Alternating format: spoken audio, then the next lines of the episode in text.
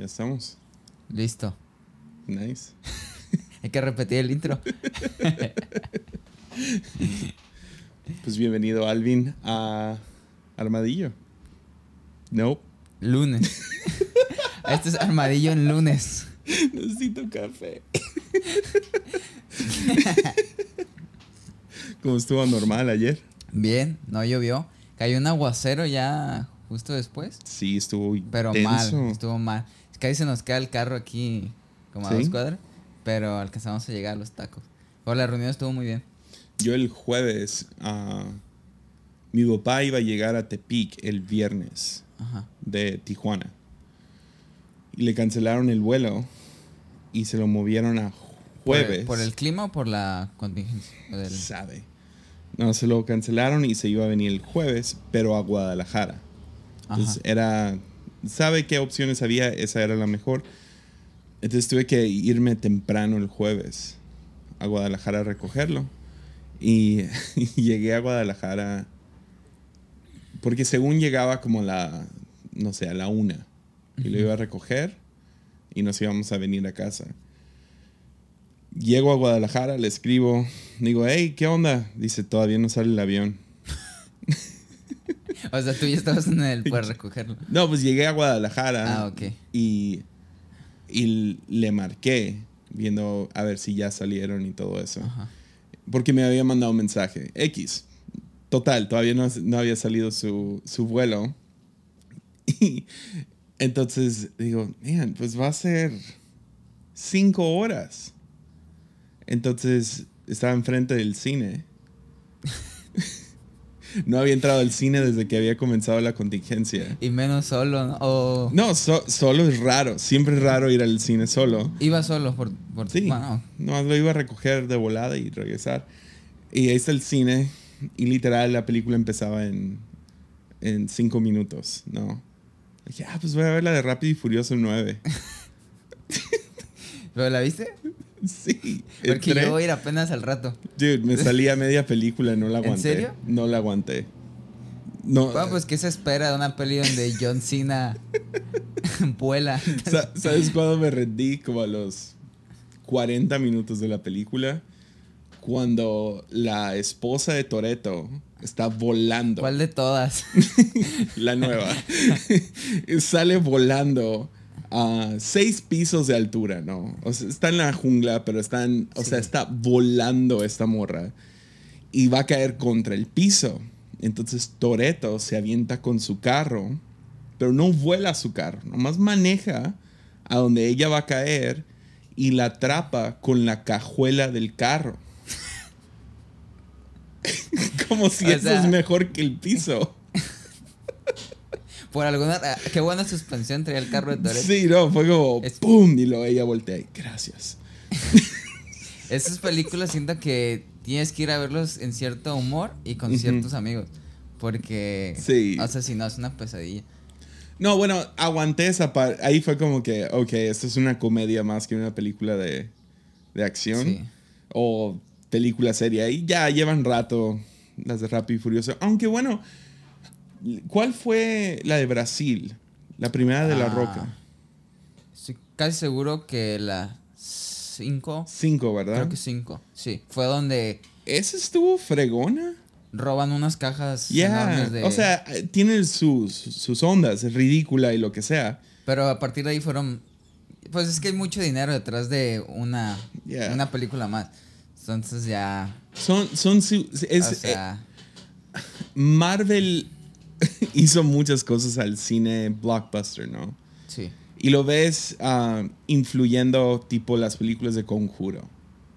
¿No? La- las de Conjuro Sí. deberían de ser películas de terror, no sé, gritty, como que feas, pero son como bonitas y tienen su propio un- Sí. universo y películas que salen de las otras películas y entonces eso es influencia Marvel. Y luego, ahora con Rápido y Furioso, es básicamente lo mismo. Ya tienes el Sean, Sean and Hobbs o algo así. Sí, tienes como esa. Sí, eso se ramifica a diferentes cosas porque. Pues no sé, ya tienen a la audiencia, entonces nomás es seguirle explotando. Y sí, Conjuro igual. ¿Viste la última? No, esa es la que quería ver. La de El diablo me obligó a hacerlo. Ajá. Es- está bueno. Bueno, Sí, eh, son que divertidas. Conjuro trae, ahorita todavía no se ha ido a ese lado donde ya abusan mucho de que fue un éxito. Yeah. Pero, Pero son el Marvel de películas de terror. O sea, es como mucho dinero. Sale y vas a verla. O Yeah. sea, Pero sí, no. Vi la 1 y la 2. No vi a Anabel. No vi la monja. ah, yo sí he visto todas. Quería ver la monja con Humberto Acero Ajá. y no se animó. Si estás escuchando. Sí, lo quiero quemar un segundo. Sí. Humberto Acero de Aguascalientes. Qué oso. bueno, Ah, pero bueno. Entonces me salgo del cine, hablando de aguaceros. Me salgo del cine, no aguanté. Ahí está Pal Real enfrente, entonces voy y me como mis taquitos y tomo mi café. ¿de barbacoa o de qué pediste? De uno de labio, uno de lengua. Y uno de camarón con fideos. Están bien buenos. Sí, eso, esos, todos los que dijiste no los he probado. Están buenísimos. Ah, y luego, no sé, dije, pues bueno, voy a ir a... Hay un Starbucks cerca del aeropuerto y prefiero esperar ahí que esperar en el aeropuerto. Entonces fui al Starbucks um, y qué asco, no me gustó. Ah, ¿Sabe qué pedí? ¿Qué Tengo, Pedí? Pedí algún tipo de bebida postre.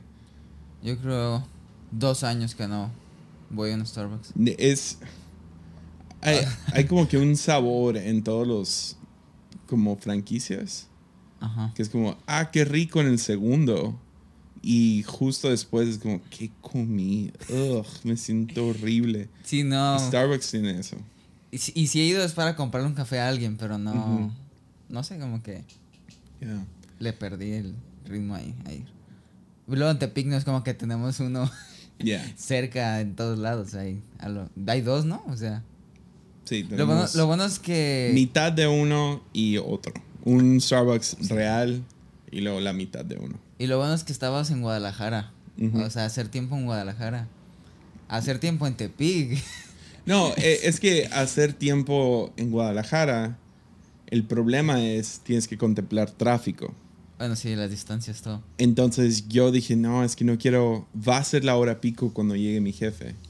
Y dicho y hecho, fue hora pico. Sí. Finalmente lo recojo y caí la lluvia más pesada que he visto en... Y ju- justo esa, la ruta, la ruta, la avenida Vallarto, no sé, Ujú. todo lo que tengas que agarrar, eso se inunda feo, ¿no? Feo. O sea, literal, los túneles estaban... O sea, fue... Fue... Duramos, ¿qué? Dos horas y media por puras calles que te lleva Waze A salir. para salir a la entrada de, de Guadalajara. Ahí, ahí sa- Del aeropuerto a la entrada fueron dos horas y media. Fue absurdo. Estábamos brincándonos banquetas y quién sabe qué tanto. O sea, eh, o sea, nunca he visto a mi jefe manejar más. ah, sí, todo lo que hicimos fue ilegal. O sea, no hubo nada legal en nuestro trayecto. Pasándonos altos y ya, y- ya. Pero salimos y luego hicimos una hora treinta, una hora cuarenta de Guadalajara a Tepic. La autopista. Sí, o sea, bien libre, fácil. Eh, La lluvia se calmó en la autopista. Sí, o sea, se notaba como que íbamos atrás de la tormenta. Que podías ver todo el rato los relámpagos adelante. Y, Sí. Y luego el camino no está tan, solo hay un tramo feo, pero lo demás Ya. está, la carretera está a gusto. ya. Pero sí, entonces, pero ayer estuvo fuerte el aguacero. Sí, mucho, fuerte. Ya, pues parecía un río, ya es que aquí se hace el bulevar y Ujú. está, se hace como un río. Pero, sí. sea, el clima está... Pero el servicio estuvo bien. Sí, el servicio estuvo bien. O sea, y no... No llovió para nada. Porque nos ha tocado reuniones donde pues todavía nuestro... El techo es lámina. Entonces, como por ejemplo la, vez- la reunión pasada, Ujú. sí llovió duro. Y estábamos, tenemos como la reunión con los voluntarios antes. Ah, no es cada semana, pero es justo esa semana tocó. Entonces no pude, no se podía, de esas veces que no puedes. O sea, el sonido no le compite pues al sonido de la lluvia, al sonido del micrófono. Pero está bien. Me acordé, no sé si te, acu- te acuerdas, un día estábamos en una conferencia y, Sí, 100% me acuerdo. Creo que estaba Steven predicando, ¿no? Y Yeah. o sea, estaba la lluvia duro. De esos días que dices, Yeah. ah, no sé. Estás todo. Me tocó a mí la lluvia.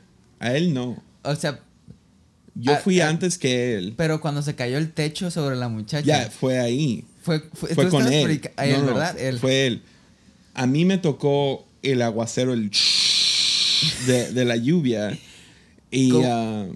No, fue la peor prédica. O sea, todo salió mal. Fue la de la salsa de Moisés. Fue. Empezó a llover. Tenía Ese- como 15 ese minutos. Ya no volvió. Ya no volvió, pobrecito. Quedó en vergüenza enfrente del Congreso completo. Yo tampoco hubiera regresado. Pero sí se, se cayó el techo porque. Ya, luego fue, Steven está predicando y como que había una gotera y tenemos fal- plafón falso, entonces son como unicel. Sí. Y como que se fue llenando y de la nada nomás se cayó el, el unicel completo sobre una pobre muchacha. Pobrecita. Pobrecita. Y luego, ¿sabes? Lo más incómodo fue que se pararon como 20 voluntarios a querer ayudarlas. Como ya, pues ya, Ya, ya déjenla. ya, la- ya se mojó por completo. No, pero lo bueno es que estaba a un lado del baño.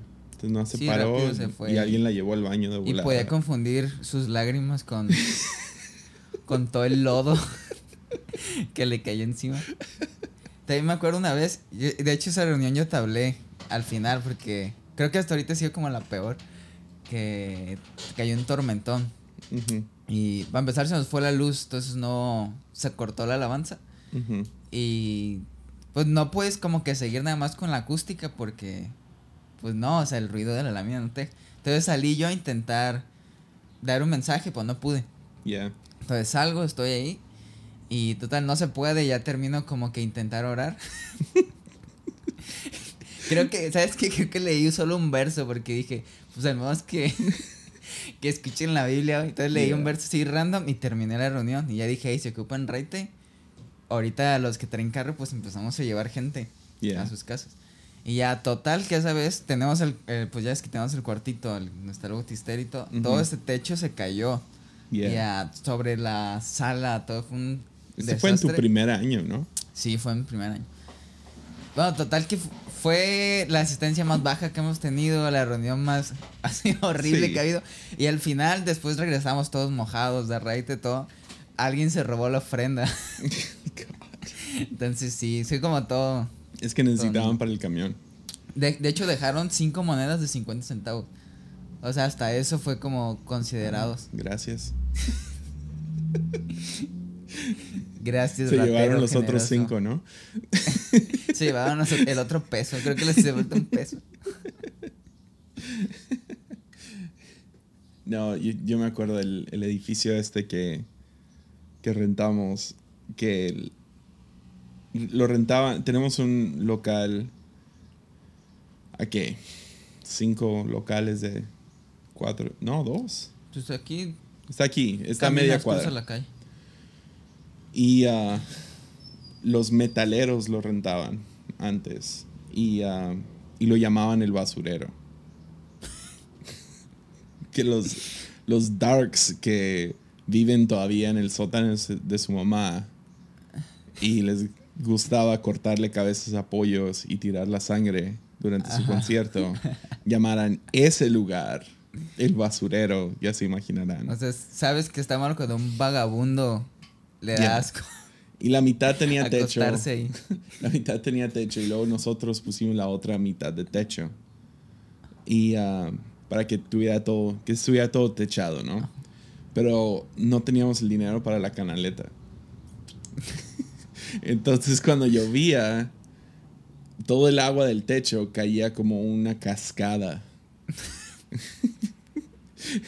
en la pared de este la- del lado derecho, ¿no? Y ya, cada temporada de lluvias era como rogarle a Dios que no lloviera. Porque sí, era... Y luego en la entrada había como que tipo lobby. O sea, era un lobby feo, feo, feo. Sí, era como la idea de que podría ser lobby algún día. Ya, la idea era como que ah, algún día lo vamos a arreglar. Pero pues no. Entonces tenías ese lugar, era como que el único techo real. y luego entrabas al auditorio, pero de, la, de, de ese lobby al auditorio había un hoyo, o sea, Ajá. es donde van las canaletas y es donde tapas con lo que sea para que no entre el agua. Pero pues, no teníamos el dinero. Entonces cuando llovía se hacía ahí una cascada. Y acá, entonces estabas atorado en el auditorio y luego era como que, ok, corre. ¡Ah! Y pasabas por debajo de la canaleta. O bueno, donde debería estar. Ya. Sí. Oh, man, lluvia. Y luego algo, algo tiene la gente que llueve y no. No sale. Es Ya. como. Ujú. Pero meh. ¿Qué, qué es el cliché más cierto acerca de la lluvia? Ya ves que hay clichés como, ah, gente no sabe manejar en la lluvia, o, ay, se me antoja un cafecito y ver una película. ¿Cuál es, cuál es el más cierto para ti? Que como, ah, esto es algo que he escuchado de otros y es totalmente cierto en mi vida. Ah, a mí la lluvia, así honestamente la lluvia me gusta, pero cuando no interviene en lo que tengo que hacer.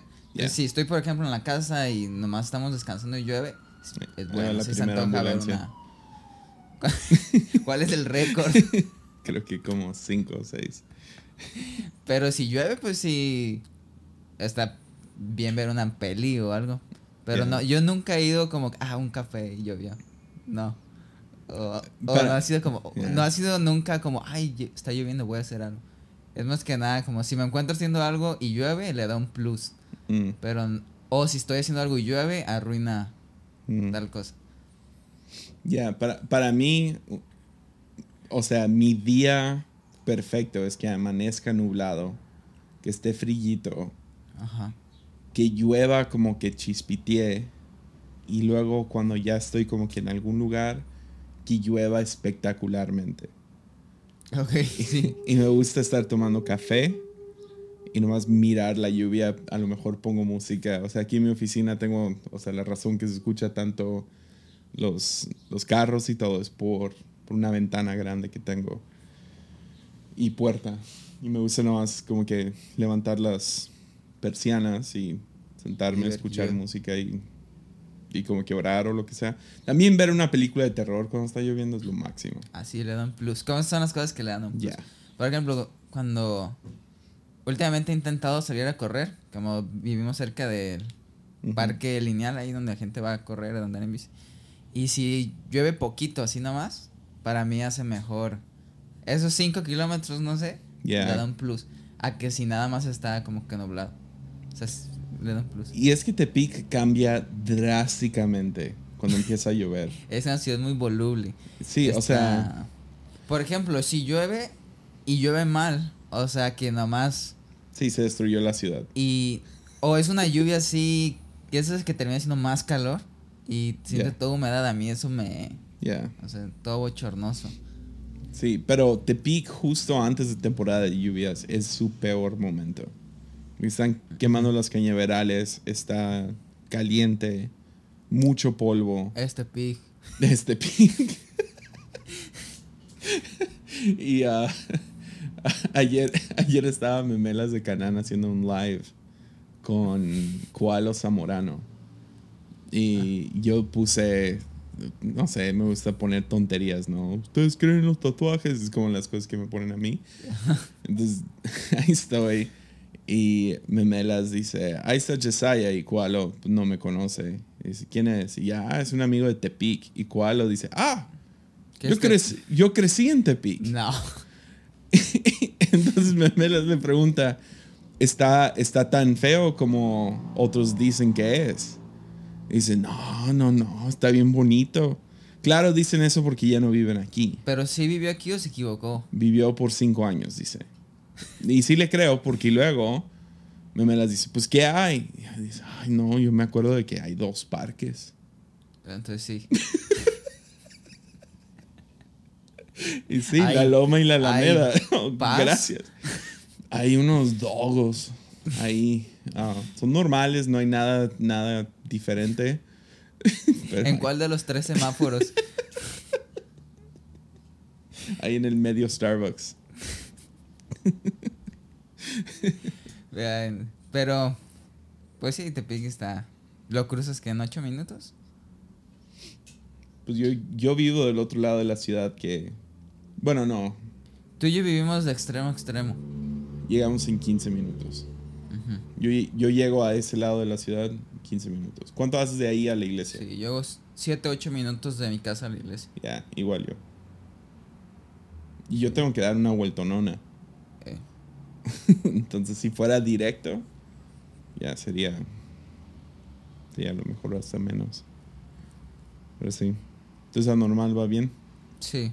Sí, pues apenas va como que. No sé. Como. Yo siento que la gente nunca dejó de salir. Pero como su, sus, su ritmo, como su agenda, sí cambió. O sea, como lugares tuvieron que cerrar, ellos buscaron otros lugares a donde ir. La neta no es como que la gente se encerró siempre. Entonces, ahorita que los lugares que estaban cerrados ya abrieron, pues tienen que recuperar el ritmo otra vez. Pero va, va a buen ritmo. Ya. ¿Qué le calculas en domingo cuánta gente, qué porcentaje de gente viene a la iglesia a venía antes? ¿En nos- ¿Nosotros? Ya, Estamos como en 60. ya, es exactamente lo que yo pensaba. Poquito más de la mitad. Y eso es muy bueno, ¿no? O sea, en general creo que hay O como- sea, no me voy a quejar, era 0% por... Pero como que... ¿Con quién? Hablé con Josh la semana pasada. Y también me decía que como que la cifra... Como general era el 30%. O sea, si de 30 para arriba... Y no es como que... Ah, somos 35, ¿no? Yeah. No, o sea... Pero como que es la, la estadística. Y es más o menos eso en anormal. Ah, estamos también como en el 60, 60. 60. Ajá. Ya, Obviamente pues hay reuniones, hay picos y así, pero... Sí estamos Sí. muy similar al porcentaje de, de domingo, siento yo. Qué loco. Eh, sie- siempre me ha fascinado el, el, ¿cómo se dice? Ratio, el ratio o lo que sea, ¿sí? Ujú. Ah, De grupo de jóvenes a iglesia. Sí, como, sí. Como cuando estábamos pastoreando yo y Graso al mismo tiempo, siempre decíamos, ah, 20%, Ajá. si tú tienes 20% del número de lo que viene en domingo a tu grupo de jóvenes, si es semanal. Si es mensual es diferente, porque pues te preparas para eso, ¿no? Y sí, y luego por lo regular la gente viene uno de cada cuatro. Exacto. Entonces si lo haces mensual, pues hay un bonche. Ya, se junta más gente, junta más. etcétera. Um, pero semanal, que hemos insistido en eso porque queremos formar a gente, no nomás hacer un evento de jóvenes. Ah, pero tener ese 20, estar como en 20 es como que, ah, está bien. Ajá. Y ah, es como que ahora pasó el heladero. Necesito Se un estudio. Pero, pero sí, anormal ha estado ahí 20, 25 desde, desde que lo tomaste, ¿no? Sí, ha habido como que sus... no, no, te- no temporadas en sí, sino como que mides en el año ciertos Ya. meses, ¿no? Siempre ha sido así, como que hay algo. Ya, Puedes ver ahí cómo, cómo se mueve. Casi siempre como que septiembre es un mes. Bueno, eso es antes de pandemia, quién sabe ya qué tanto ha cambiado ahorita. Y pues no hemos entrado a un septiembre con presencial. ujú. Pero casi siempre como que septiembre, octubre, esos meses el pico se eleva más. Sí, por la escuela Sí. Y, ajá. Sí, como que ahí puedes medirlo más o menos. Como ahorita, por ejemplo, nuestro. Como. No enfoque, pero sí donde se nota más es en el equipo de voluntarios. Como puedes ver que a, a lo- hay más gente. Es, es loco esto porque nos pasa aquí. Es, es más los voluntarios que hay ahorita a los que había antes de pandemia. El número en audiencia es menos, pero en voluntarios es más. Entonces, o sea, siempre hay algo ahí como que puedes medir. Ya. Ya. ¿Y qué estás viendo ahorita? Ah, pues ahorita, ayer de hecho vi el último de Loki y vi que estaba Ah, buena. Entonces, van en el tercer capítulo, ¿no? Entonces lo, vi el, terminé el tercero. Sí, yo no soy tan fan de, de Marvel. Ajá. O sea, no soy, o sea, cuando digo no soy tan fan, no es que no lo veo. Lo veo, veo las películas cuando salen, los veo por lo que son, ah, chido, películas para entretenerte, etcétera. Pero Loki está fregón. A, a mí, a mí personalmente el actor se me hace chido. Yeah. Y... No me esperaba Owen Wilson. Ah, El- el, el, el policía, ajá, sí, sí. Es, ese vato también está chido. Sí. O sea, se, hace, se hace chido. Él y su hermano son dos de mis favoritos. O sea, en cualquier cosa que hagan. Y pues sí vi esa y siento que va bien. A- mí el que menos me ha gustado es el tercero. No, siento que el primero sí fue más como que me atrapa. Pero a ver, no sé cuántas temporadas prometieron. El tercero era como que para conocer su contraparte, ¿no? Ajá. Ya. ¿Tú qué estás viendo? Ah, pues, Loki, ah, basketball. Ahorita están los playoffs. Mm. Pues tú no sigues el básquet, ¿no? No, así de plano no sé nada. A veces trato como de... Me gusta verlo. Y siempre que lo estoy preguntando. Ahorita, no, no entiendo. ahorita lo más fascinante es que todos los estrellas están fuera. Están fuera. ¿Lesiones o...? Lesiones, no ganaron. Diferentes cosas así. O sea, Curry está fuera. ah, LeBron está fuera. KD está fuera. Entonces todos los como que jugadores que, ah, no, pues va a ganar uno de estos cuatro equipos. Ajá. Están fuera todos ellos. Están cuatro equipos que creo que dos tienen título en los 70s. No han ganado un campeonato desde los 70s y los otros dos nunca. Entonces ahí... Entonces está bien chido. Son, y um, dos de los equipos son súper jóvenes. Um, primera vez en los playoffs. O sea, está muy chido. Sí, creo que el básquet es. Bueno, no sé mucho de deportes. Sé como que de, de tres deportes, ¿no? Algo así. Ahorita los que me gustan mucho, como son de contacto físico, literal. Yeah. o sea, de golpes y todo eso. ¿Qué ves? ¿UFC? o- Ah, eh, sí, ahorita estoy más como en el Muay Thai. Ok. Entramos. Entré hace como cuatro meses a entrenar Muay Thai. Yeah. Y entré porque el coach es mi amigo, viene aquí a la iglesia también. Es el campeón mundial. Yeah. O sea, olímpico y eso.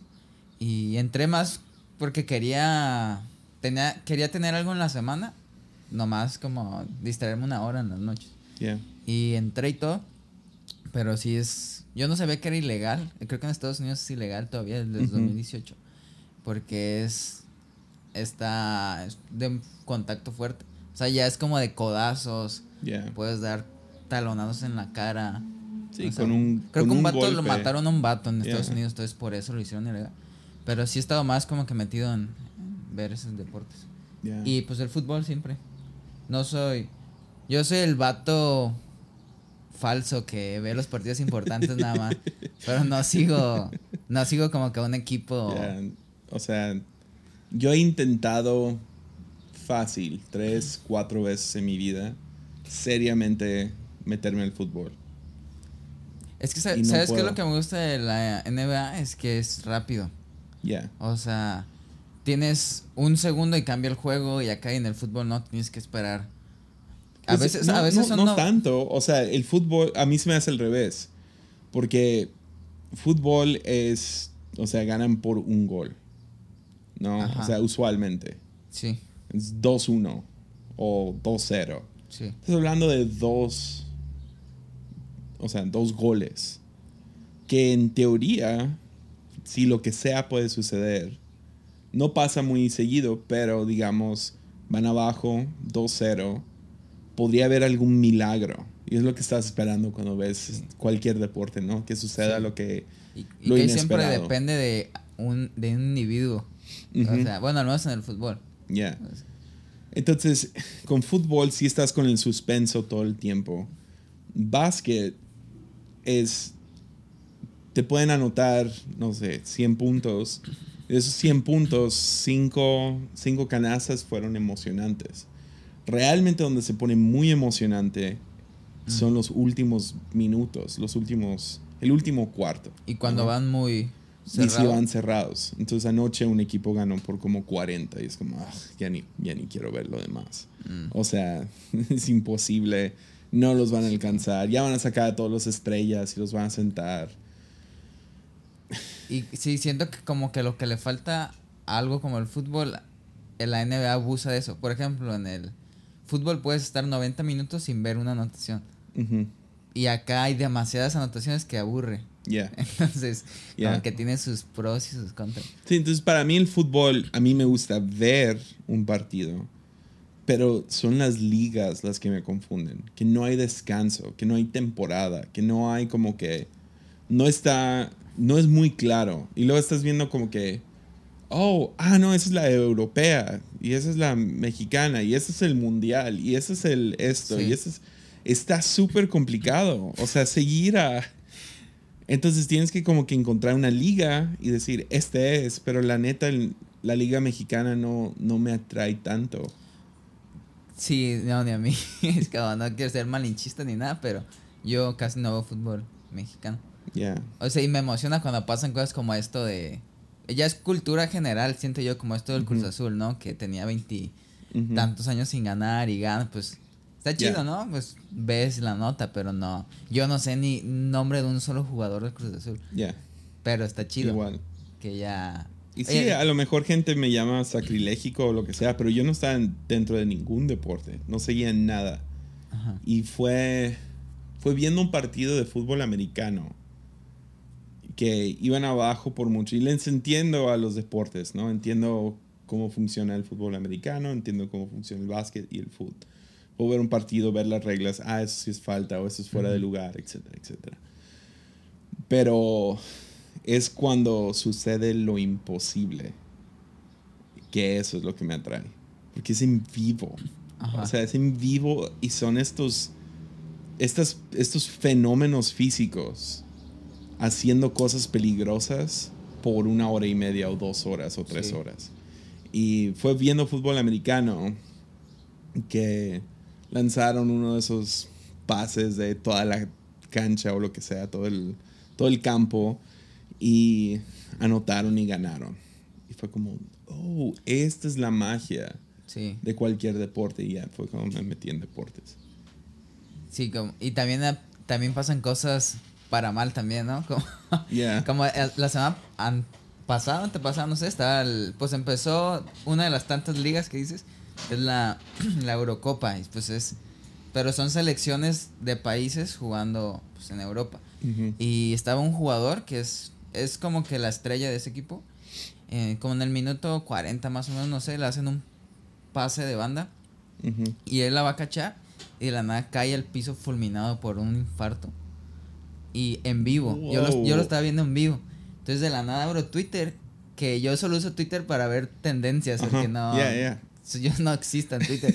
y, y, y todo se empieza a ser el trending topic de este vato. Porque cayó fulminado. Y así todo el estadio, veías a todo el estadio creyendo en Dios. y así por 10 minutos el vato estaba... No sabían si estaba muerto o, o nada. Oh my God. Y pues está así todo el equipo. Entonces el capitán del equipo va y junta todo el equipo hacia alrededor para que las cámaras no graben a su compañero en el piso. Wow. Entonces está alrededor, los, el equipo, otros. Y luego el capitán, ya que es eso, va con la esposa del, del Ujú. vato que estaba fulminado. Está ahí consolándola, no sé. Ah, el mismo capitán. De hecho, la tendencia fue el capitán. Porque en cuanto su compañero cae, él va y como que sabía un poco de primeros auxilios no sé. Entonces voltea su quijada, lo acomoda y dice el médico del equipo que ese movimiento que hizo el capitán le salvó la vida a su compañero. Entonces el, el trending de ser el nombre del, del el que le dio el paro subió a ser el del capitán. Entonces ahorita él es como una estrella de Yeah. cómo hizo su trabajo en, en la cancha. Oh, wow. Y si te da como esos momentos en el deporte, pues que... eh, y ya entonces el equipo, el otro equipo que estaba jugando, también decidió irse y ya pues pusieron el partido. Yeah. Pero sí lo ves y dices, wow. Sí, o sea, suceden esas ondas eh, ah, que fue hace unos dos días. um, uno de los mejores jugadores ahorita de los que quedan se llama Devin Booker. Choca con su nariz contra, contra otro en su frente. Y fue tan duro el golpe que se quebró la nariz en tres partes. Entonces le meten esos tampones o lo que sea a la nariz y les, medio se, se lo llevan atrás a coserle y lo que sea. Y el vato regresa a jugar. O sea, con la nariz toda inflada, feo, se veía horrible, pero siguió jugando. Y dices, tengo que admirar esto. O sea, esto es. Ya. Entonces, sí, LeBron James se podría quebrar la pierna en el próximo partido. O sea, la próxima vez que él juegue. Y ver eso en vivo, Sí. para bien o para mal, ¿no? Es- Estamos hablando de las cosas más morbosas. Sí, sí. Pero también pueden meter ese tiro de último segundo desde la media cancha y ¡pum! magia, ¿no? Y todo el estadio. Y ya con los estadios, ya con gente, ya es mucho más emocionante. Sí, la audiencia hace todo diferente. Ya. Pero sí. Los deportes. No, no, no, no soy muy fan de ver. Yo veo como que las cosas que la gente ve. Ya. Y a menos de que algo me atrape, pues ya sigo el nicho. Ya. Pero sí, ¿Qué, como ahorita. qué está viendo la gente? Como, por ejemplo, en dos semanas y media vuelve a pelear este McGregor. Entonces, la primera la. no sabía. La Perdió la, primera vez la pasada. ganó, es con el mismo vato. La primera la ganó, la segunda la perdió. Y entonces van por la tercera. Mm. millones de dólares involucrados. Y toda la gente, o sea, McGregor fue el deportista que más dinero ganó en el 2020. Por encima de, o sea, todos. Cristiano Ronaldo, que Yeah. por ejemplo dicen que ese vato puede ser el atleta mejor en cualquier deporte que lo ponga. Yeah. Por su Su físico. físico. Y él ganó encima de todos. Que la principal razón fue que vendió su marca de whisky. Vendió un gran porcentaje. Él se quedó con una fracción para hacer la imagen, pero la vendió en millones de dólares. Entonces ganó Yeah. muchísimo. Y como esa pelea, por ejemplo, ¿no? También acaba de pelear este Canelo y rompió récord de más de 70 mil personas reunidas Ya. viéndolo. En tiempos de COVID. Ajá. O sea. y, y, pues. ah, Es deportista Yeah. mexicano. Creo que es el. Para empezar, es el deportista mexicano que más dinero gana. Y creo que es el top 4. O sea, él mismo De ha dicho que aunque no haga nada. O sea, de aquí a que se muera, si no hace nada. Él del puro retorno de dinero que invirtió gana 2 millones de dólares al mes. Damn. Nomás así por estar viendo Netflix. Ya, wow. Entonces, eso es lo que la gente ve. Sí. Pero. Sí, ¿viste la pelea de, de. Ah, ¿cómo se llama este vato? Del youtubero con. Ah, Logan Paul con Mayweather. Ya, ¿lo viste? Sí. Estuvo, estuvo, estuvo interesante. Yo, yo esperaba que iba a haber mucho hate a Logan. Porque también su hermano, el Jake. Ya. Jake es mejor peleador que Logan. Y él lleva más tiempo. Los dos son súper odiosos. Ajá. O Y- sea, y- pero como que saben adueñarse del papel. Ya. Porque son- yo esperaba que muchos youtubers le tiraran. Pero al contrario, todos están como que. O sea, un youtuber logró pelear con el mejor boxeador de. Pues algunos consideran que Mayweather es el mejor boxeador. Ya. Ha sido, pues ya, ya está retirado. Sí, ahí está. O sea, es, Ajá. está mínimo allá arriba con 50, Muhammad Ali. 50-0. O sea, no hay nadie que diga yo le gané, Sí, ni le empaté. ya. Entonces, sí. Y este, que un youtuber Sí, peleara Haya- contra él y sobrevivido. contra él. Sí, ves el respaldo como de. Por ejemplo, hay otro. Ryan es un boxeador, es joven. Creo que tiene como 22 años. Y de hecho, gente dice que él va a ser. El mayor contrato de boxeo se lo han conseguido al Canelo. Y dicen que ese morro va a ser el que rompa récords de todo. Oh, wow. Entonces, él fue el que era parte de los entrenadores del youtuber. Entonces, sabes que cuando hay respaldo del mismo, de la misma disciplina hacia alguien que nada que ver, está chido. E- Es chistoso ver ah, cómo diferentes cosas por el internet se están entrelazando. Sí. Por ejemplo, tienes eso, Logan Paul, que es un youtubero haciéndose boxeador. Pero luego tienes este, el de la UFC, el, el cubano, ¿cómo se llama? Acaba de perder. Creo que es cubano. No sé. ¿Cómo, cómo, cómo fue No, la...? no es cubano, mentira. E- Es un gringo gringo. E- él, de ser UFC, ahora está haciendo YouTube. Ah, el que... Pues ese fue el que peleó contra Jake en, en MMA, ¿no? Sí, Sí. sí, sí, sí. Que la, gen- Que la gente lo hizo pedazos Sí, en los sí. comentarios. Ese vato ahora se está haciendo youtubero. Ve- ves, los ve- youtubers ganan más. sí, ve- ves como que una, no sé, todos los de básquetbol ahorita, en- cuando se cerró todo, se volvieron como Twitch streamers. Chicharito Sí, Chicharito también. juega Warzone, esto del Jugando videojuegos y, ah, pues apóyenme con un dólar. ¿What? o sea, No pero- fue bien siendo el mejor futbolista del país. sí, o sea, ves un montón de, de- de- de cosas siendo in- como intersecciones, ¿no? De, Sí. por el internet. O sea, de- deportistas haciéndose comediantes y comediantes, no sé, entrando a, no sé, a... a- Sí, Pues Franco Escamilla ya hace sus propios shows de freestyle, de rap. O sea, uno, porque puede. Dos, porque sus amigos son de raperos. Ajá. O sea, y tres, ¿Él porque rapea? Él rapea. Él en su No. último show. En su último show, que fue. si no fue Antier. O sea, ahorita el campeón internacional de Red Bull de Ajá. freestyle, que es. Es Franco Escamilla. es- no, no, no. Improvisar y. des- y o sea, insultar a tu rival, campeones mexicanos de Guadalajara. Y se llama Raptor. Y él es amigo de Franco, entonces lo invitó.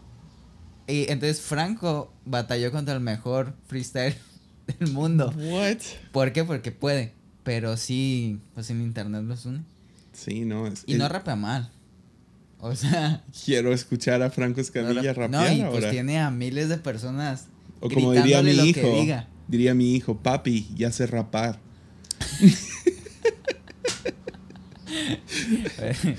Pero sí, o sea, todo. Por lo general, o sea, ya sea por el algoritmo o lo que sea, si yo consumo cierta cosa, me va a ligar a otra. Entonces la audiencia ya viene haciendo lo mismo de varias cosas. Y la gente sabe. Ya. Alguien tocó. Estamos grabando. Estamos grabando Armadillo. Celoso. Estamos en el armadillo. Pero sí. Mayweather sabía, él dijo, esto es exhibición. Ya, él Entonces, todos sabían que era un show. sí, no era para su gloria y fama, fue para ganarse Ajá. sus 100 millones de dólares. Sí, o que, que sea. no le hacen falta, pero... ¿Tú veías Celebrity Deathmatch? ¿Es el de unas caricaturas animadas? Ya. Sí. Eran como de plastilina y Sí. lo que hacían era tomaban celebridades y luego peleaban. Sí. Era como Marilyn Manson contra Ajá. Britney Spears. Sí, Era- lo er- eran los artistas de aquel entonces, ¿no? Y ah, cuando vi lo de Logan Paul pensé, ¿va a haber más celebridades que se van a meter a esto? Porque esto fue entretenido. Sí. O sea, no pagué por verlo, no, no lo, lo vi después. Ajá. No, de esos de pirata en YouTube. Pero es entretenido. Sí. Yo, yo sí, sí lo vi en el momento porque sí ¿Pagaste? fue entretenido. No, no pagué. Hay una página que se llama Pirlo TV. si alguien necesita, yo ahí veo todo. Ah, y Con el presupuesto de la fuente. Lo transmiten en muy buena calidad. y estuvo, estuvo interesante. No, fueron, fueron como cinco rounds, creo. O siete a lo mucho. Ocho. Creo que fueron los ocho completos. Y, nos, y la aguantó todo. Entonces, Yeah. obviamente, pues sus golpes no estaban bien ni nada, pero, Ya. pero pudo. Pudo llegar a... Dicen que hay un punto donde se desmaya. Donde es como que un knockout. Pero Mayweather lo sostuvo. Ah, sí, sí, le da un izquierdazo y lo sostiene. Y luego lo sostiene. Ajá. Pero como que se Ajá. reanimó. Pero a lo mejor se hubiera caído al Y piso. sí, pero y luego este vato sí le sacaba bastante de Sí. estatura. Pero pues no es boxeador. Pero sí, estaba pensando si Logan Paul como que, ok, ya peleé contra el mejor, por lo menos vivo ahorita, ¿no? Sí. A lo mejor Tyson, no sé, no sé suficiente de box. Sí, es como más que nada técnicas y todo, pero Yeah. los números en sí. Ya, o sea, Mayweather está ahí. Entonces podrías decir, ah, peleé contra el mejor boxeador, tengo mi foto, ahora voy a ir a aprender a tocar el piano. ¿Sí me Eso entiendes? es lo O que sea, él haría. Creo, o sea, creo que va a ser eso ese vato. Creo que va a seguir yendo de, de, de profesión a profesión, tipo... ¿Has escuchado de Tim Ferriss? Tim Ferriss ah, tiene un podcast muy famoso, pero escribió un libro que se llama... El... Se llama Four Hour Work Week. Y ah, toda su onda es como... Ah, trabaja cuatro horas a la semana y haz- hazlo bien. No he leído el libro. Ah, Grassman jura por ese libro y ah, entonces tengo que leerlo, ahí lo tengo. Um, pero me va a tomar más de cuatro horas leerlo, entonces no sé. Entonces no sé si es buena, buen nombre. pero su, su onda es, ah, sigue aprendiendo cosas nuevas y es- toda su onda es como hackear la vida. Ajá. Entonces, tiene un show donde aprende, como en 30 días, aprende a tocar la batería. O en 30 días aprende a hacer tal cosa, ¿no? Jiu-jitsu. Sí. Y luego se mete al ring. Y 30 días para aprender la batería y los toca un concierto. Y ah, siento que Logan Paul a lo mejor va como que por ahí. Sí. Como esta tendencia de... Ahora, ¿cómo crees que eso afecte a la audiencia que él tiene? O sea... Yo creo que va a seguir creciendo y creciendo. Y luego, yo siento pues... me- pero me refiero más como cuando tú ves algo... Alguien como Logan Paul lo ves solo por entretenimiento, ¿no? Bueno, al menos yo así lo veo. No lo veo como a otras personas que consumo que sí trato de... Yeah. Pues le sacas más provecho, ¿no? En otras cosas. Sí, Pero es que existe la gente, no sé.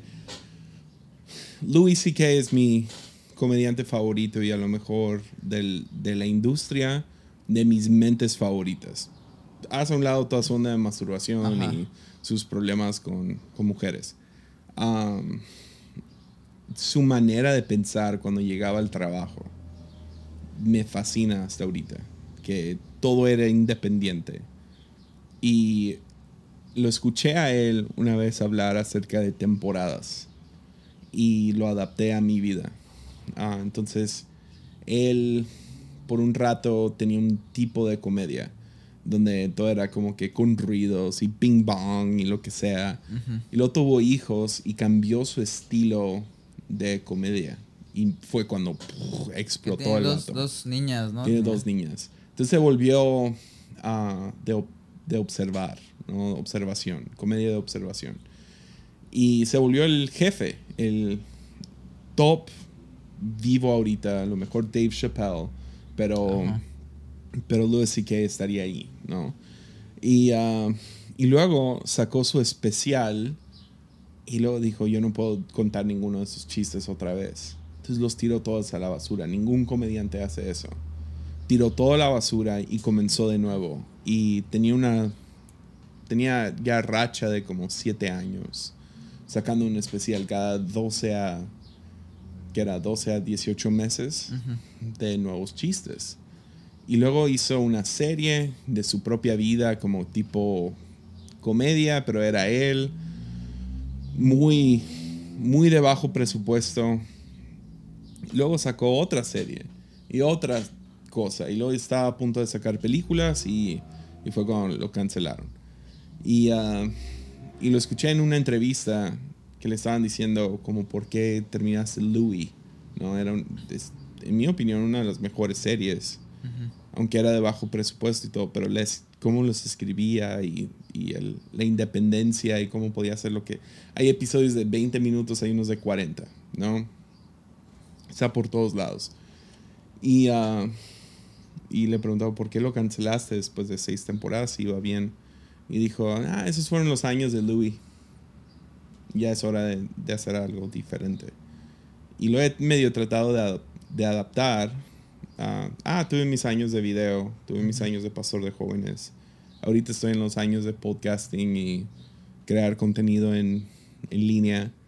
Y no sé qué viene, no sé qué es lo que sigue, pero sé que, no sé, está chido. Y luego él dijo, vives más tiempo. Vives más vidas, ¿verdad? Vi- vives Como- más vidas y, ah, y volteas atrás y dices, ah, cambiaron las temporadas. Sí. Entonces alguien como Logan Paul, yo podría ver como que, ah, esos eran mis tiempos de Vine, donde empezó, ¿no? Y luego esos eran mis años de, de youtubero. Y luego ahorita tiene pues el podcast y no sé mucho de Logan Paul, no sé qué más, te hace merch y todo eso, y luego boxeo. Um, Sí. Su entonces, podcast y yeah. esas cosas. Entonces, quién sabe. Pero sí me fascina. Me fascina gente así que pueden irse de una cosa a otra. Y ah, ahora, Logan Paul, muy diferentes cosas, nada que ver una con la otra. Ajá. No tienes que estar en, en- tener un físico como el de él para ser un youtubero. Sin embargo, lo hace. Sí. no. Y Luis C.K. no sé qué onda. Ya está. ¿Crees que vuelva algún día? Pues, ya vuelve, volvió, ¿no? O sea, volvió. pero por su lado ya más Yeah. indie. ¿Cómo supera a alguien la cancelación? A ese nivel. Obviamente hay niveles de cancelación, ¿no? O Ya. sea, Ya no sé. Neta no sé. Ah, creo que tiempo. O sea, depende de la cancelación, obviamente. Depende de qué tan justo e injusto fue esa cancelación. Como en mi opinión, ah, el vato de House of Cards, ¿cómo se llama este vato? no me acuerdo su nombre. Ah, se me fue su nombre. El actor de House of Cards se acostó con menores, hombres menores, muchachos. Ya, no, no le den otro trabajo en su vida. O sea, eso estuvo muy mal. O sea, abusó sexualmente de menores. Y fue por el poder que la fama le dio.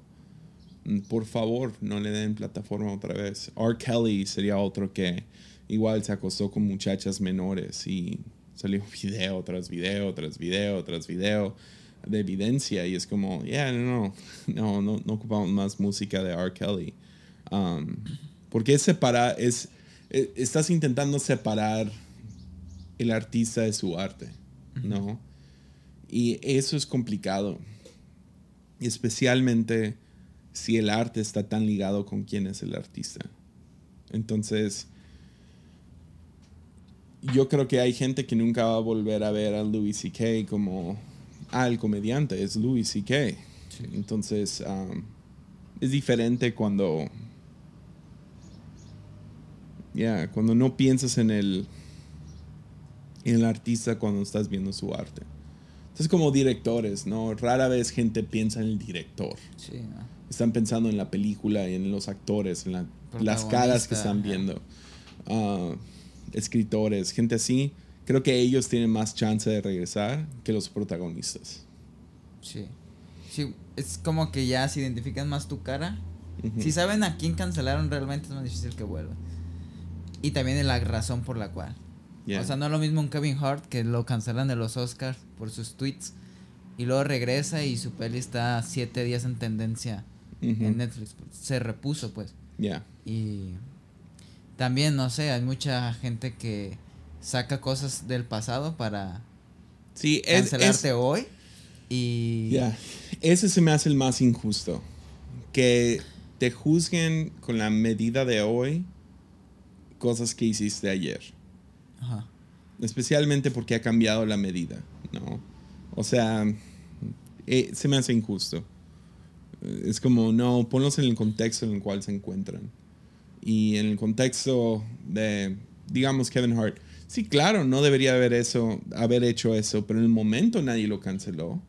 No lo veían como, como mal estos tweets. Pero... ¿Qué fue 2012 o así? O sea, Yeah, o sea, fue hace casi 10 años y era un tiempo que se bromeaba mucho de eso y gente tenía la piel, no, gente no estaba tan consciente de, de, ahora al mismo tiempo son bromas. es, es que, no sé, ahorita como decías, ¿no? El internet como que une a las audiencias, pero al mismo tiempo como que... El, o sea, con esa fuerza con la que puede unir masas también puede... can- esas masas te cancelan de Yeah. una. O sea, Sí, ¿tú ves lealtad en, en audiencias así de grandes? Porque, por ejemplo, no. O sea, sí, en un día pues eres Luis. C.K., ¿no? Y, o sea, llenas cualquier teatro y lo que sea. Y ya así se va. ¿O crees que con la cancelación al personaje también cancelen tu lealtad al, al personaje? Como por ejemplo, si yo soy fan de este vato y veo que lo cancelaron. Entonces yo ya no digo que soy su fan o... De- o, o lo consumo en privado o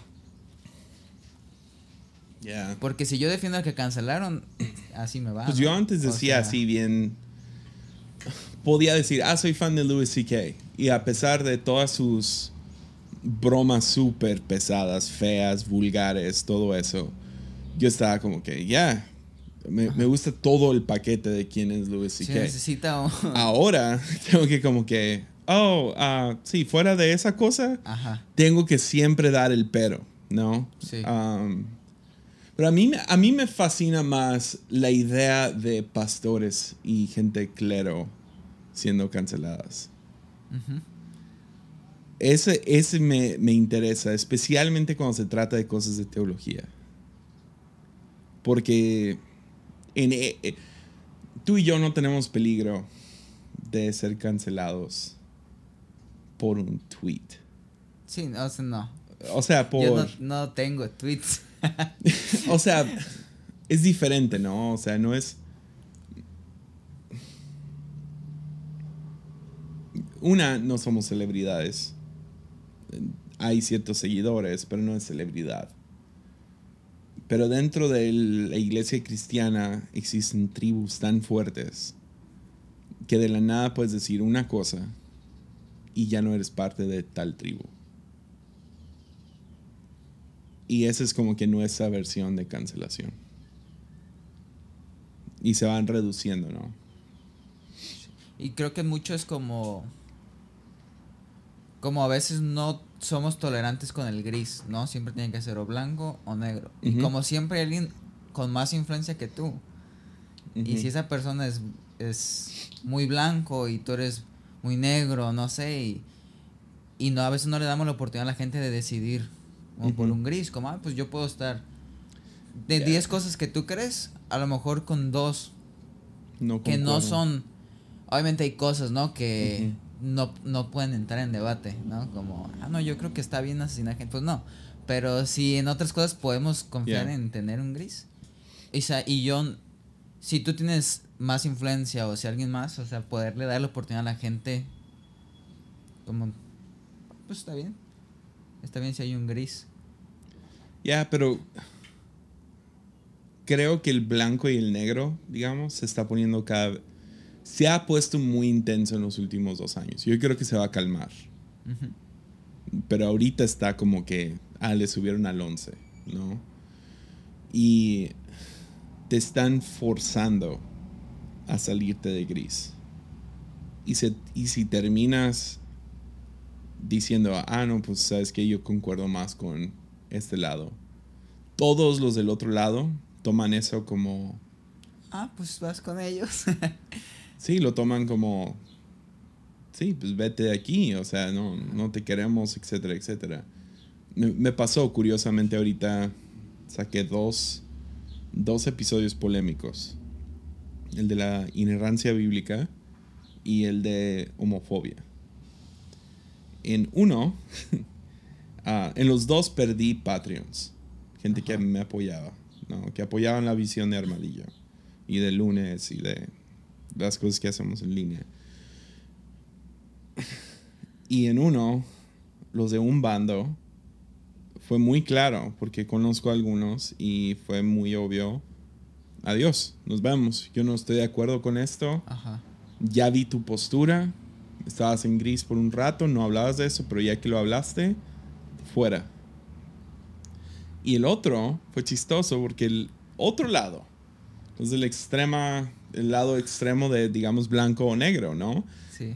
salieron por el otro episodio. Entonces en uno fui muy, muy conservador, en el otro muy hereje. Y, y se vio. Y creo que es porque ahorita todo está al 11. Ajá. Entonces es automáticamente, no sé, versión Estados Unidos sería, si le aplaudes una cosa a Biden, todos los que apoyan a Trump, fuera. O sea, no le puedes aplaudir nada, nada, nada, nada. Y luego del otro extremo, si dices, ah, ¿sabes qué hizo bien Trump? Fue esto. No, no, es el diablo, es el Hitler de nuestra era. um, y te cancelan, te llaman Trump supporter o Biden o lo que sea. Entonces, ahorita está todo al 11 y es como, man. Por eso iba a sacar una serie en, en agosto de un tema y decidí, sabes que no, ahorita no. No es el tiempo. Sí, si no, ya no va a haber Patreons. Una, la, la, otra es como... Pues que sí, sí, si mides las aguas y sabes que pues... Como no van a aprovechar el, el contenido ahorita como lo aprovecharían ya que se calme un poco. Exacto, es que se tiene que bajar el volumen de los dos lados para poder escucharse. Ajá. Es, y, y no va a suceder hasta que los dos se distraigan con, oh, mira, el Pentágono sacó Uf, uh, ovnis. Y ya se calman o lo que sea, pero ahorita está todo al se están gritando de un lado al otro, se están tirando indirectas en redes y, o sea, es, está muy fuerte. Y um, estamos viviendo tiempos apocalípticos. Es no que el mundo se va a acabar, pero el mundo como lo conocíamos está acabando. Y todas las ansiedades están hacia arriba, el temor está hacia arriba, emociones están por todos lados. Entonces no es el momento para ser polémico. No, no lo es. Y medio lo aprendí a la mala. o sea, ya estoy acostumbrado a perder seguidores por ser polémico. Uh, dinero fue la primera vez. Y fue como, ok. Igual, no, no es mucho, pero, pero sí. es una... Y es más, ¿cómo, ¿cómo le haces tú como para salir de un sesgo? ¿No? Como... O sea, obviamente la primera reacción que tenemos, la neta, pues a veces es el ego, ¿no? Y como a veces muchas de las opiniones tratamos de encajonarlas a mi sesgo, ¿no? De, ah, pues si me conviene como lo creo yo. Ya. Pero ¿cómo, ¿cómo son esos como pasos a lo mejor? En donde llega una opinión que a lo mejor sí rosa con otras ideas y le das como que apertura, ah, pues ok, igual y... Ya. ¿Se reemplaza o se, se toman los dos al mismo tiempo? creo que el, el, primer paso es reconocer dónde estoy sesgado. ¿Cuáles, eh, qué áreas de mi vida tengo sesgos fuertes? A tal grado que me ciegan a la opinión de alguien más. Y es, es como los judíos creían que no podías sacar un demonio hasta que lo nombrabas. Tenías que decir el nombre. Ahora Jesús llega y destruye eso por sacar un demonio mudo, ¿no? Es la razón que esa historia está dentro de los cuatro evangelios. De todos los exorcismos, ese está ahí por esa razón. De que aún Jesús puede ganarle a un demonio mudo. Y, uh, pero hay mucha verdad ahí. Poder nombrar lo que es. Entonces el poder decir, yo estoy sesgado a tal cosa. Um, no más porque lo de Trump es polémico. Digamos que yo escuché a Trump decir esto, esto y esto, y por eso decidí, sabes que este vato no. Entonces todo, todo eh, se vuelve un sesgo, ¿no? Todo lo que haga Trump y luego se va, se va expandiendo, ¿no? Y te vuelves, te, te empiezas a limitar más y más. Ah, ahora todo lo que haga el partido republicano y todos los que hagan los cristianos, porque ahí están también, y todo lo que hagan, y, tú nomás vas encogiendo y encogiendo las opiniones que escuchas, las voces que escuchas, y no siempre tienen la razón.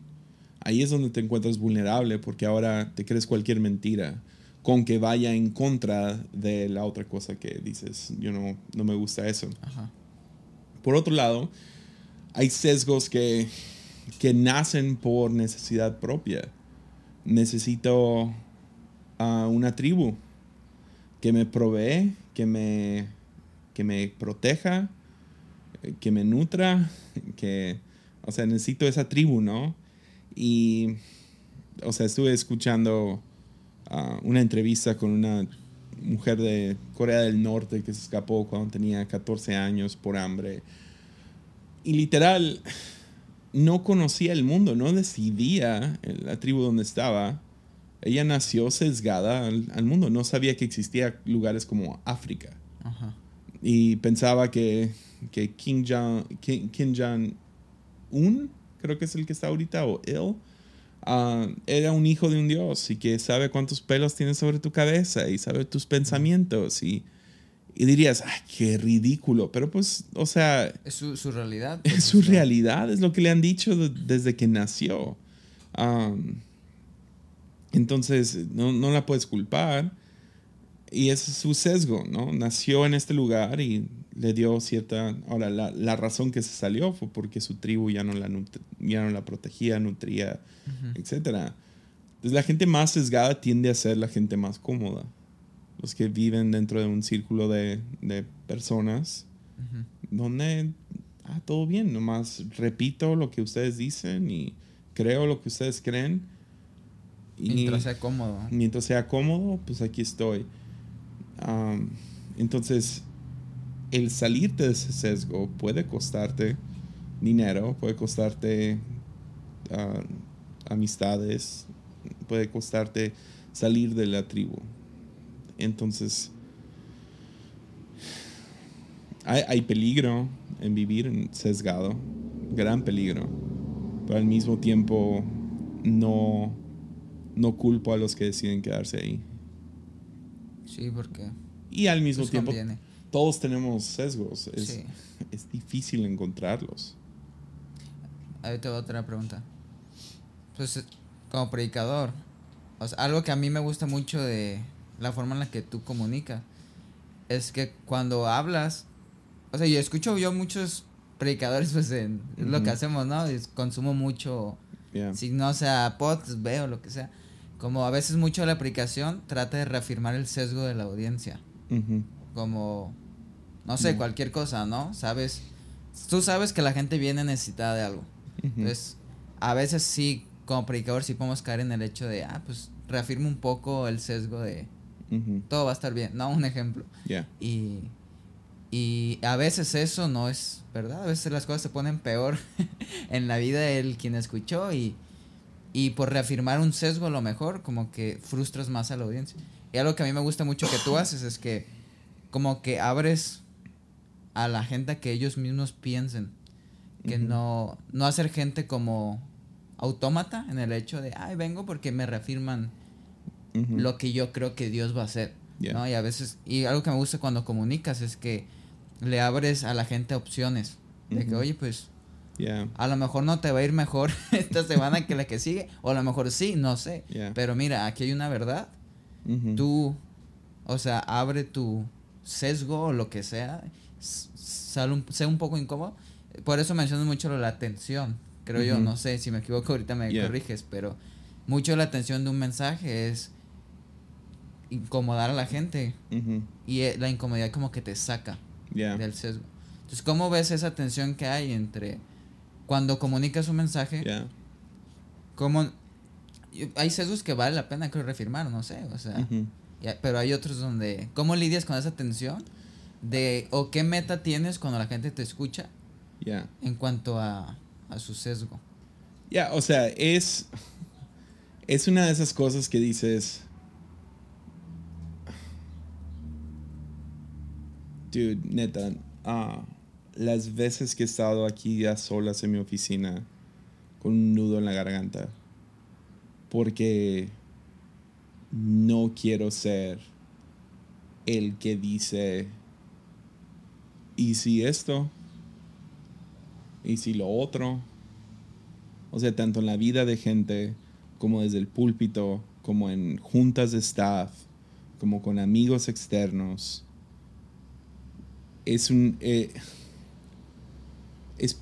creo que viene de... No soy de mi familia, soy adoptado. No soy de México ni de Estados Unidos, entonces yo no tengo nación al cual... Ah, este es mi... mi del nación mundo. literal no tengo hogar como nación. Yo no, yo no considero México mi nación. Soy mexicano, pero no soy, o sea, nunca he sido aceptado como mexicano. Al mismo tiempo voy a Estados Unidos, me siento completamente fuera de lugar. Me siento más en casa aquí, pero no es al 100. Luego, siendo el, el hijo de pastor, te separa de los demás, quieras o no gente tiene más cuidado contigo o te pone, te impone cosas que Sí. nada que ver. Y entonces mucho de eso no sé si soy um, y lo, agregas el enneagrama, ¿no? Cuatro quieren ser individualistas, quieren ser su propia onda, quieren ser diferentes. Entonces agregas todo esto. Y yo no sé si soy cuatro por las otras cosas o las otras cosas nomás coincidencia, soy un cuatro. Pero muchas de las veces yo preferiría ser el vato que nomás dice lo que se ha dicho. Y nomás decirlo de una manera más cool, más... Refinado. Sí, refinado, lo que sea. Veo, es, veo esos predicadores y les tengo envidia. Porque hacen reír a la gente y consiguen un montón de amén y aplausos y esto y lo otro. Y siento que yo soy el que cae mal. y, eh, o sea, gloria a Dios por gente como Jeremías, que volteo y digo, ah, ok, esto puede ser parte de un llamado divino, ¿no? O sea, puede ser algo que Dios te llama a hacer. Porque él mismo, o sea, me identifico tanto con su postura de, man, ya no quiero hablar, pero su palabra arde en mis huesos. Y he sentido eso vez tras vez. mi vida es como, no, no voy a decir nada, no voy a decir nada. Es como, no, porque tuve que decir algo, ¿no? Y uh, entonces, Sí, gracias por, por decir que, que, te gusta eso. Creo que dijiste eso. Sí. Ah. ¿Así ¿No? no, se me hace bien gacho. Ah, pero ah, no es como que no, no te ganas muchos amigos. Y por ejemplo, ahorita que tú dices eso, ¿no? Como a veces uno que está del otro lado sentado escuchando un mensaje, como no sabes lo que tuvo que pasar detrás de, para que esa persona esté mencionando lo que dice, ¿no? Como, no sé quién escuché esto, pero es como, como a, nadie le gustan los semáforos en rojo, pero sin los semáforos en rojo no, no, no, circulamos bien, ¿no? Y si se ocupan como que esos mensajes o a veces esas cositas como que te dan el... Como a mí personalmente los mensajes que más me han marcado, o sea, es eso, es un señalamiento de, hey, no todo es verde, pues, o no todo es que sí, creemos Dios, Dios es de sí, amén. Y sí, Dios es así, ¿no? Y, Pero sí se ocupa esa, no sé, como esos, esos señales de, hey, detente por un segundo y piensa bien el qué estás haciendo, hacia dónde vas o por qué, por qué esto, ¿no? Ya, y... Ya, o sea, creo, creo que tú estuviste con, conmigo una vez que... Uh, me bajo de predicar, vamos a comer con el pastor. Y todo chido. Me sentía como que el mejor amigo de este pastor. Estoy casi seguro que tú estabas ahí. Y de la nada sale el tema del rapto. Y yo empiezo a explicar mi postura acerca del rapto. Y fue un shift como, ah, no eres uno de nosotros. Váyanse. Literal, fue así. Fue como, oh, dude, pensé que éramos amigos, I'm sorry. O sea, te puedo decir qué dicen los libros de Dejados atrás. O lo que hizo Homero Simpson en ese episodio, ¿no? O sea, donde él calculó los tiempos y... Esa es básicamente tu teología, es igual que la de Homero Simpson. Que, las canciones de Marino. Pero luego, luego fue como, ah, no, no, no, no. Adiós, se, se, se cayó todo. Hoy no cierres la conferencia. sí, literal, fue como que, fue como, fue como una de esas. Y fue como, pues, o sea, ahí voy yo con mi bocota otra vez. Entonces, a veces, a veces es chido porque si ves, ves en algunas personas, y es la razón que siento que sí soy llamado a enseñar la Biblia, ves ese momento, ah, en la vida de algunas personas pero la gran mayoría están de que nomás juegan al otro. O sea, esto no. y me tocó hace poquito. Uh, viajé a una conferencia y fuimos dos oradores. El otro orador, chido, divertido, buen predicador, un montón de amenes y aplausos. Y el pastor que nos invitó claramente tenía más no sé, le gustaba más sus, sus predicaciones. Y ah, yo traía una predicación muy específica y estaba ardiendo en mi corazón y no era para todos, era básicamente era de, no de grandeza y no de éxito, sino ser fiel en lo en cuidar a tu madre que está enferma. Cuida eso es el verdadero éxito, ¿no? Y celebré a una viejita que, que una vez vi en un avión y su hija o su, no sé, alguna persona la ayudó, la guió hasta su asiento. Y como eso, eso es adoración, eso es vivir una vida fiel. Pero todos quieren escuchar cómo van a ser el próximo Justin Bieber, Britney Spears, próximo Mark Zuckerberg o... Y... Chido, o sea, yo creo que es el, esa predicación fue la antítesis de unas predicaciones como nunca sabes quién es el próximo Billy Graham. A lo mejor lo estás predicando en ese momento, aquí está presente. Y pues todos se creen Billy Graham en ese momento, ¿no? O la persona que estás venerando. I'm Billy. a Billy Eilish, a lo mejor. y, uh, pero sí, a veces el, el, a veces el sacar a alguien de un sesgo es como exorcizar a alguien. Es, muy... Es violento. Y, eh, no es cómodo. Igual ha sido para mi vida. Cuando yo escucho esas voces que es humillante. Porque creces con una idea de todos los de ese campo están, están locos. O eh, los de ese campo están bien tontos. Y, y, tienes como que tus ideas, tus prejuicios, y luego de la nada alguien te, te educa o te conoces a alguien de ese campo y dices, oh, yo soy el patán, yo soy el idiota que ha estado aquí con mi sesgo y ya. Pero llevar a gente a ese, ah, y tú lo haces todo el tiempo, me encanta eso, que, que tú te has esforzado por, por no nomás ir con la corriente, ah, todas las predicas que te he escuchado son honestas y siempre hay algo. Te he robado quién sabe cuántas veces. Tú tienes una manera de brillantemente llevar a gente a, ese momento de, oh. Y, um, pero sí. Sí, luego como algo que ya intencionalmente tratamos de hacer también es de, no sé si a ti te pasa, pero a veces lo que más me cuesta a mí es como tener anécdotas que contar. O sea, tengo apenas voy a cumplir 25 años. Y que digo apenas, ¿sabes? Pues ya te llegan las crisis. Y pero a veces trato que intencionalmente meterme en conversaciones o y yo no soy muy así, mi personalidad no es de andar buscando estar incómodo.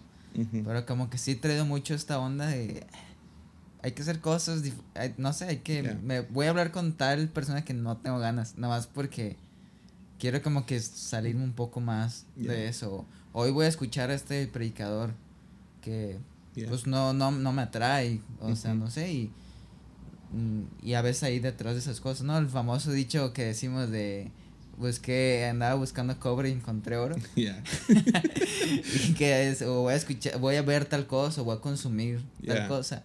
Tú y yo tenemos una fascinación mórbida de escuchar malas predicaciones.